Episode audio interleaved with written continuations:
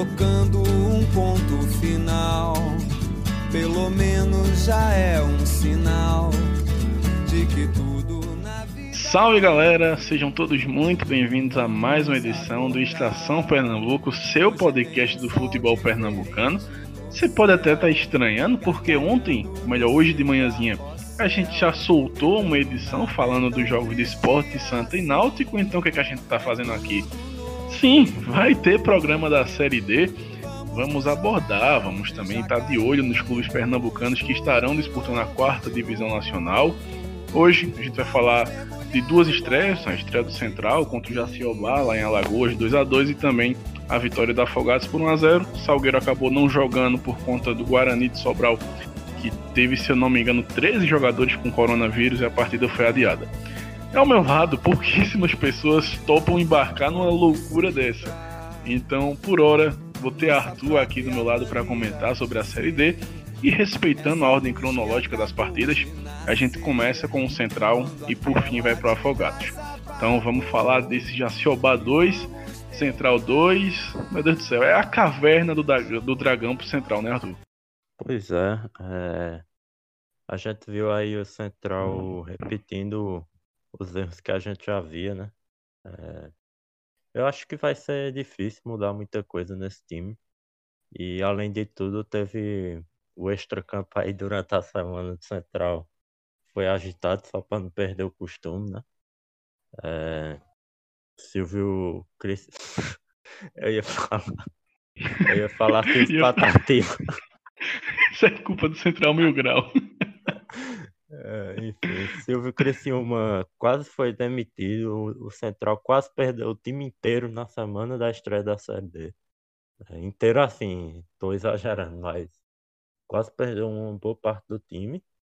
E no fim, com muita pressão, é, a diretoria resolveu voltar atrás, né? É, manteve o time. E é, o Central conseguiu um, um, resultado lá em Arapiraca que é, não dá para dizer que estava fora do roteiro, né? Mas é, o que preocupa, eu acho que é a atuação, né? Como eu falei, muitos erros repetidos, né? A, a defesa passando ainda muito pouca segurança. E o jogo foi bem aquele jogo de Série D, né? Um, um jogo bem franco, com, com pouca transição. É, bola para lá e para cá, né? Muitos erros. E o Central, além de tudo, não conseguiu criar muito.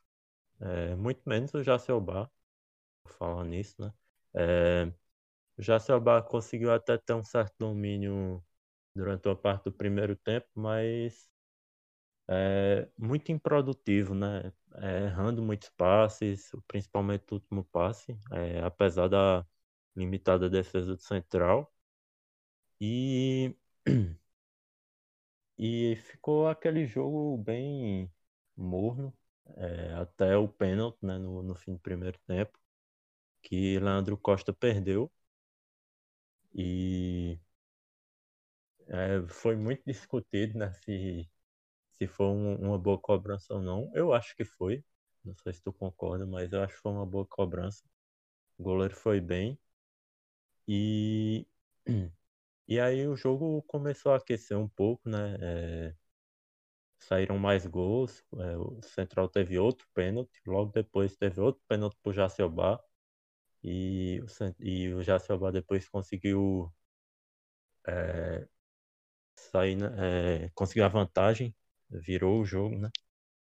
E, e durante uma boa parte do segundo tempo, o Central foi quase nulo, né? É, até a alteração ali de Joelson, é, que aí sim o Central conseguiu criar mais um pouco, né? É, conseguiu um, um gol ali numa jogada no final do, do segundo tempo. Então foi, foi um jogo assim que no fim ficou um misto de alívio e preocupação, né?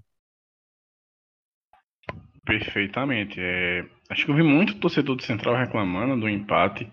Mas aí você tá olhando muito pro nome do adversário e esquecendo o campo, né? Acho que é, em é um campo. erro que não, não deve ser cometido em Série D, né? Porque Exatamente. Quanto é imprevisível. E o torcedor do Central principalmente sabe como é a Série D.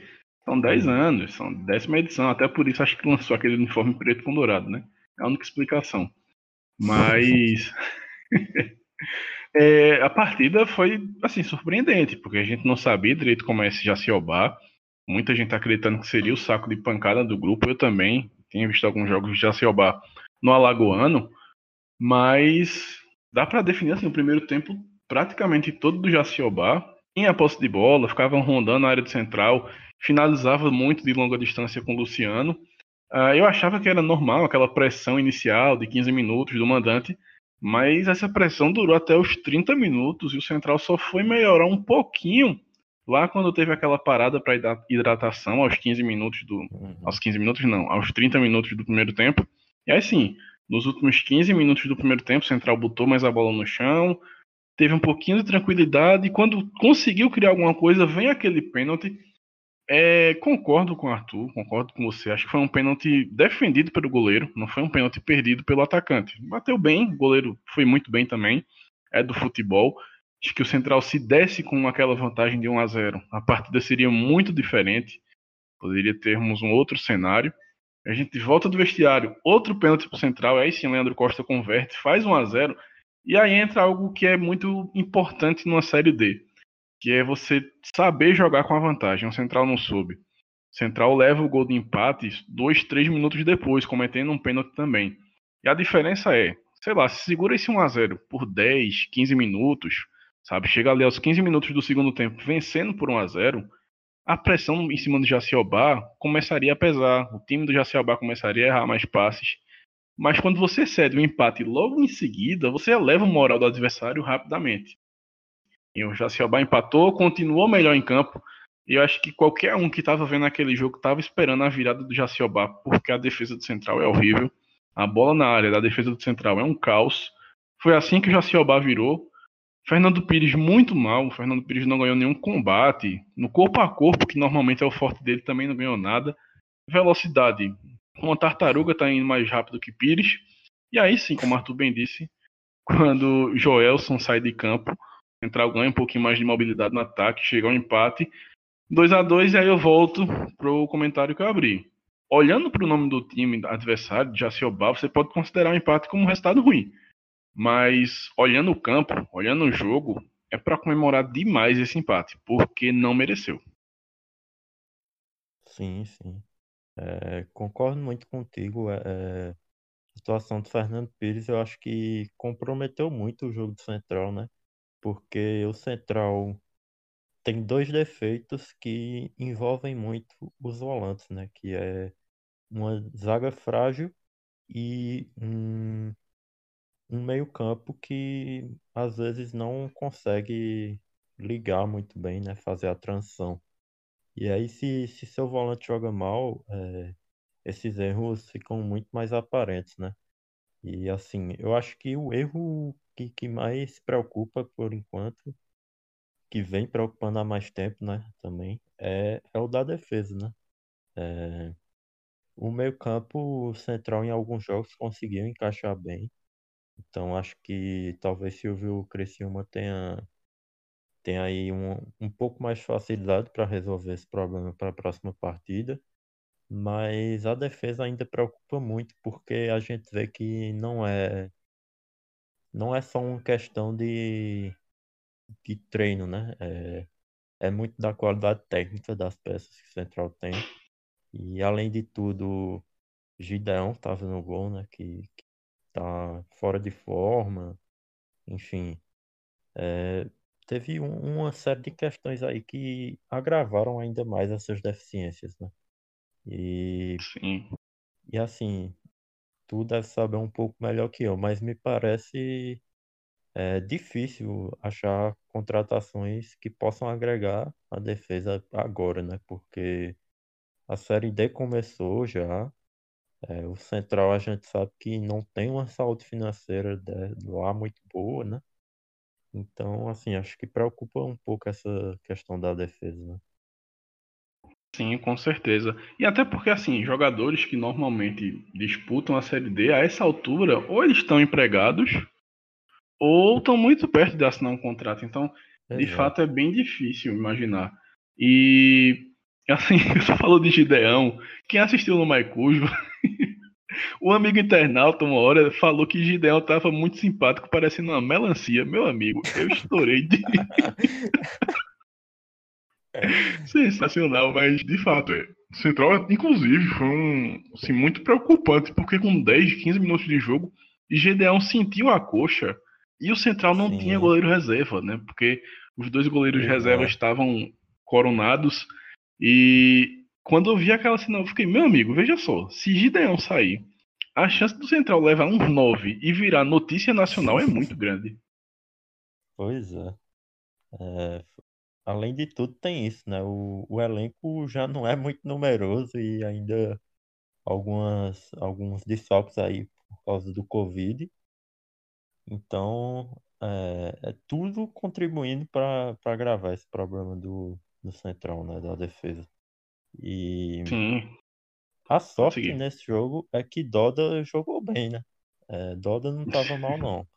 E porque se não fosse isso, o meio campo central seria nulo. E aí com o Joelson lá na frente, é, isso acaba pesando muito, porque você tem que ter alguém para fazer essa transição, porque Joelson é aquele atacante de área que fora da área ele não, não contribui muito, né? É, não tem um passe muito qualificado, não é um jogador muito técnico, é o cara para fazer gol, a bola tem que chegar.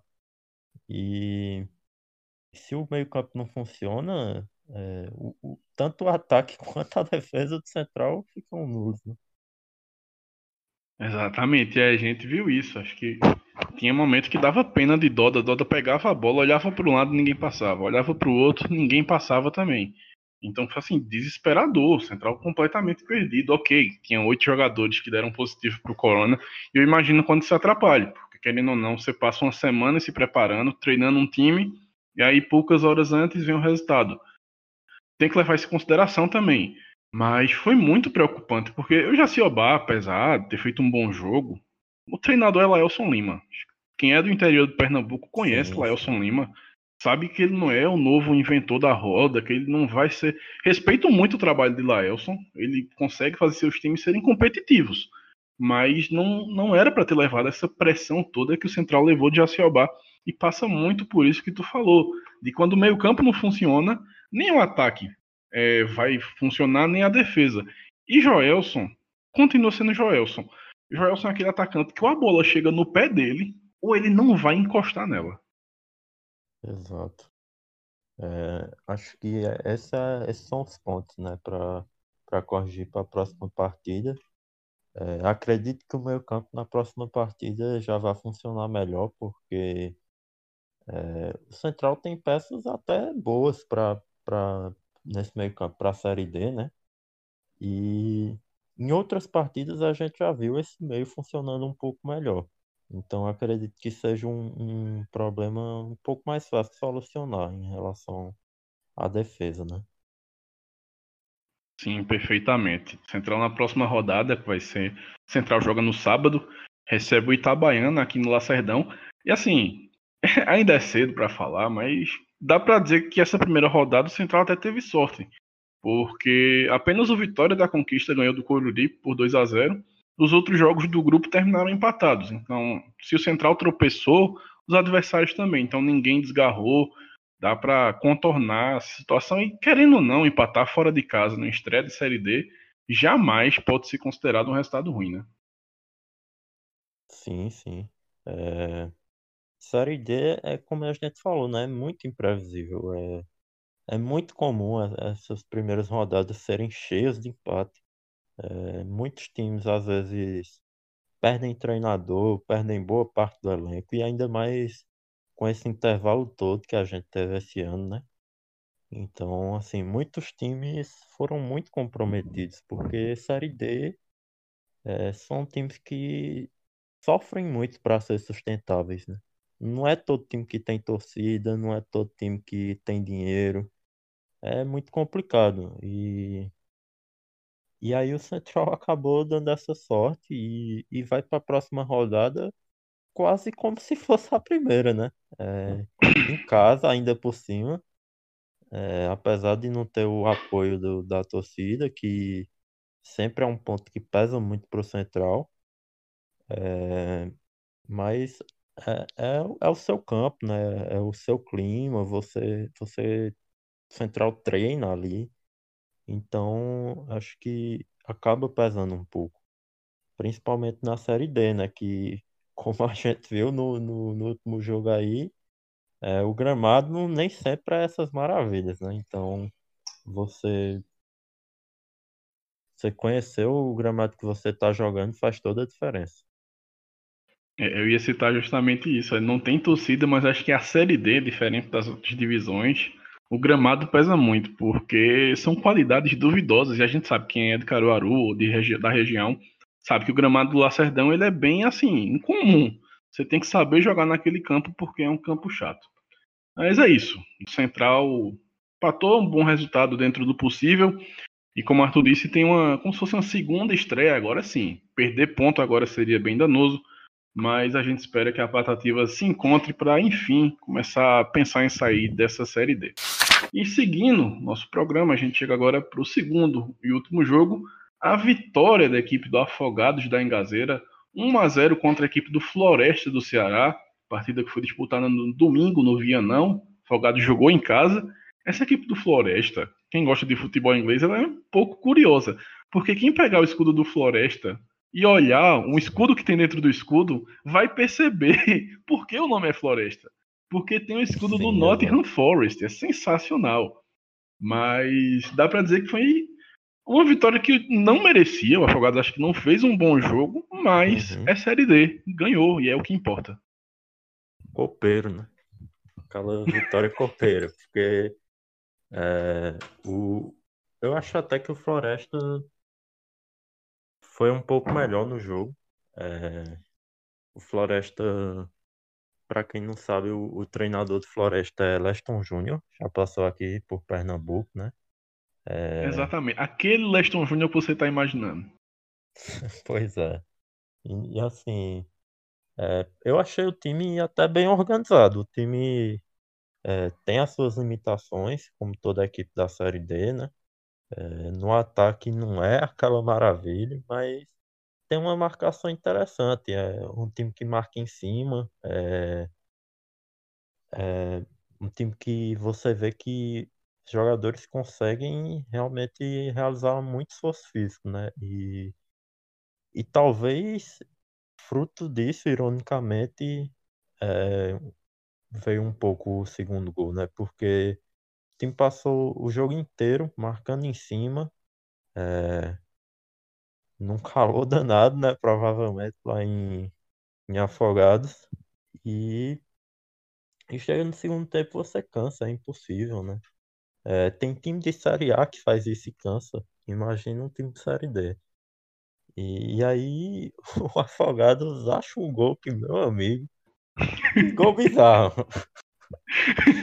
Isso é Mas é série conseguiu o gol, né? Conseguiu o gol, é o que importa. Saiu com os três pontos contra um adversário que parece que, que vai fazer um, uma campanha regular nesse grupo, né? É difícil dizer, porque é Série D. Mas parece um time organizado, que, que pode ser competitivo nesse grupo. E o Afogados consegue arrancar um ponto e ainda por cima num jogo que é, dificilmente conseguiria, né? É, foi uma falha do goleiro que, que acabou dando esse ponto ao, ao Afogados. O jogo foi foi muito franco, né? É, o Afogados o, o Floresta marcando muito em cima. Muitas vezes o Afogados perdia a bola, mas o Floresta não conseguia criar muito, é, errava passes ou, ou finalizava muito mal. E aí o Afogados é, jogando no, no contra-ataque, né? aproveitando essa pressão alta para jogar nas costas do Floresta. Conseguiu até criar algumas oportunidades né? com Candinho, é, enfim conseguiu criar um pouco, mas nada muito substancial. E, e achou o gol, né? É, o jogo foi isso, não, não tem muito mais a falar. Perfeitamente. Eu estava muito curioso para ver como esse Afogados iria se comportar, porque nesse tempo de pandemia, retorno do futebol, é, o Pedro Manta, que era o treinador, saiu, alguns jogadores que também eram bem fundamentais saíram. Então, de referência técnica mesmo em campo, a gente só tem Candinho. Dá para considerar Douglas Bomba também como uma referência técnica desse time. Mas se manteve aquele Afogados, né? Porque, querendo ou não, sabe da sua limitação técnica e o Adelmo Soares, que também é um treinador muito conhecido aqui da região, não fez nada de mirabolante. Pegou o time que Pedro Manta jogava, montou praticamente o mesmo padrão tático de entregar a bola para o adversário e jogar no contra-ataque. E é assim que o Afogados ganha seus jogos. Irrita algum torcedor adversário, mas paciência. Futebol não existe só um jeito de, de se jogar, de se ganhar. O Afogados é muito cirúrgico jogando assim achei bem interessante essa equipe do Floresta. E olhando para esse grupo do Afogados, é um grupo muito chato, porque Sim. eu imaginava que o Floresta, junto com o Guarani de Sobral, seriam os adversários mais fracos do grupo. Porém, o Floresta fez um jogo que eu já fiquei, meu amigo, talvez não seja pato morto. Então você tem Globo, Sim. Afogados, América de Natal, Campinense, Salgueiro, Floresta e aí tem o Atlético de Cajazeiras, que ainda é incógnita, e o Guarani, que a gente não viu em campo. Mas dos oito times, a gente tem pelo menos aí seis que devem apresentar um bom futebol. Então, esses três pontinhos do Afogados, achado do jeito mais Série D possível, são muito importantes. Pois é, é, como tu falou, né? Eu ia até comentar isso e acabei esquecendo. É, mas o, o elenco do Afogados se desmanchou muito, né? É, perdeu o treinador, perdeu o Felipe, perdeu o Aleph. Enfim, perdeu muitas peças importantes, né? Diego Ceará, é, muitas peças importantes que, que foram fundamentais nesse bom início de ano do, do Afogados. E que é, eu acho até que pesa um pouco, mas pelo estilo de jogo do, do Afogados, um time que já, já era bem encaixado por Pedro Manta, é, para o nível da Série D, parece que pode ser competitivo jogando esse futebol, né?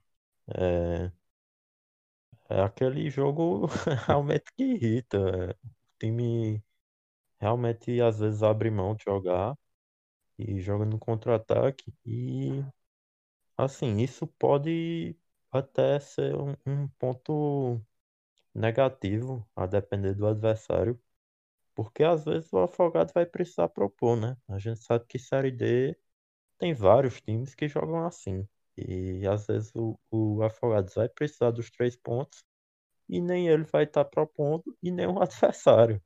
Porque se for um adversário mais fraco, ele vai estar tá muito satisfeito arrancando um ponto do Afogados, que, que é uma equipe que vai brigar pela classificação, né?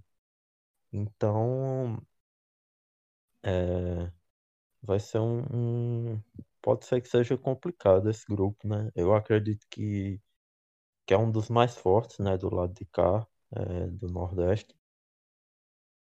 E é, vai ser bem complicado, mas o Afogado tem suas chances. Sim, concordo. Eu tava vendo os outros grupos, né? A gente tem dois grupos formados por nordestinos e dois que são mistos norte nordeste. Também tem nordestino junto com times do centro-oeste. Mas é um dos grupos mais fortes, justamente por esses clubes que a gente já falou. E, assim, pro Afogados, ok, você vai enfrentar o América de Natal e um Campinense que, em tese, devem propor jogo. Contra o Salgueiro, também acho que o Salgueiro deve propor jogo. Mas contra os outros times cai justamente nisso que você acabou de falar, tu. Que é de tipo, talvez o time adversário também esteja completamente satisfeito com o empate. Então a gente tem que ver como a Delmo Soares vai montar esse time quando precisar propor jogo, quando precisar de resultado, porque ah, são oito clubes, passam quatro. Mas não é tão fácil assim. Talvez o Afogado chegue lá nas últimas rodadas precisando vencer. E aí vai ficar aquela incógnita, como é que vai ser? Porque olhando para o banco de reservas, também não tem grandes jogadores que a gente conhece. Tem Devan, que é do central, que é um volante. Tem Júnior Mandacaru. Então, é, é muito incógnita ainda o Afogados. Acho que vai ser competitivo, porque historicamente a gente vê esse time do Afogado sendo competitivo, sendo chato pra caçamba. É, para quem gosta do futebol inglês novamente, tem aquela denominação famosa do kick and rush, né? Que você só dá bicão pro alto, bate no adversário e tenta achar um gol perdido. É basicamente isso que o Afogados faz. Ele abdica do jogo, não é um jogo bonito, não é um jogo vistoso, não dá nem para considerar um futebol reativo. É retranca pura e, se Deus quiser, acha um gol. Achou, são três pontos importantíssimos, porque a gente teve a América do Natal e Campinense empatando em 0 a 0 O Globo venceu o Atlético de Cajazeiras por 2 a 1 Então, Afogados larga com a vitória, é segundo colocado, e agora viaja para Campina Grande com a vantagem até de empatar. Acho que empatar contra o Campinense seria um baita resultado, né? Sim, com certeza. Seria um, um resultado ótimo. É, o Campinense não tenho acompanhado muito, mas a gente sabe que é um time chato, né? um time tradicional e que, que tem um, um estádio é, bom, né, para jogar, é, mesmo mesmo como a gente falou sem público, mas ele tem um estádio que é, tem condições melhores que boa parte desses gramados da Série D, né? E é, eu acredito que o, o Afogados pode incomodar bastante aí nesse jogo, porque é, acredito que o Campinense vai querer propor o jogo, né? Jogando em casa, precisando da vitória. É, para começar bem, né?